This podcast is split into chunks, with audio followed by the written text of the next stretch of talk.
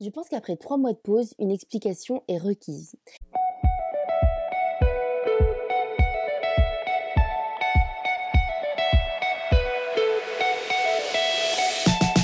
Alors voilà, malgré une bonne lancée, la réalité des emplois du temps chargés m'a clairement rattrapé. Un épisode par semaine, ça prend du temps et à l'arrivée de l'été, j'avoue que ça n'a pas été simple de se poser, de penser sans procrastiner et d'oser parler alors que t'es jamais seul. Je sais pas si vous aussi, vous n'osez pas faire vos projets devant les autres, mais perso, je n'ose pas faire des podcasts si quelqu'un qui n'y participe pas est à côté.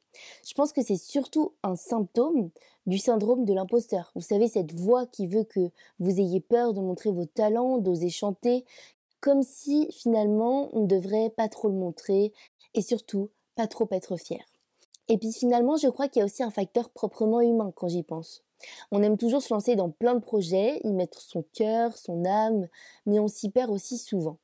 Ce que je veux dire, c'est que c'est proprement humain de se détourner de faire ce que l'on aime faire, à côté de nos vies scolaires, professionnelles, etc. Par exemple, on sait tous et toutes que ce serait beaucoup plus bénéfique pour nous de lire avant de dormir, surtout si on est passionné de lecture.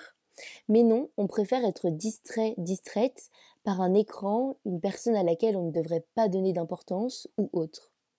Alors dans une société que je qualifierais de la distraction, où la recherche de dopamine est constante, c'est pas facile de faire tenir des projets de long terme, des projets d'endurance qui prennent du temps, mais qui pourtant nous font du bien.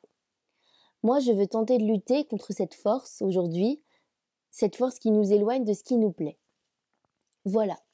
Pour conclure, je pense qu'on peut dire que on est reparti, qu'on recommence à discuter et que même si c'est pas parfait, il vaut mieux se lancer de nouveau que de trouver des excuses pour ne pas prendre le temps de faire ce qui nous fait du bien, même si c'est proprement humain.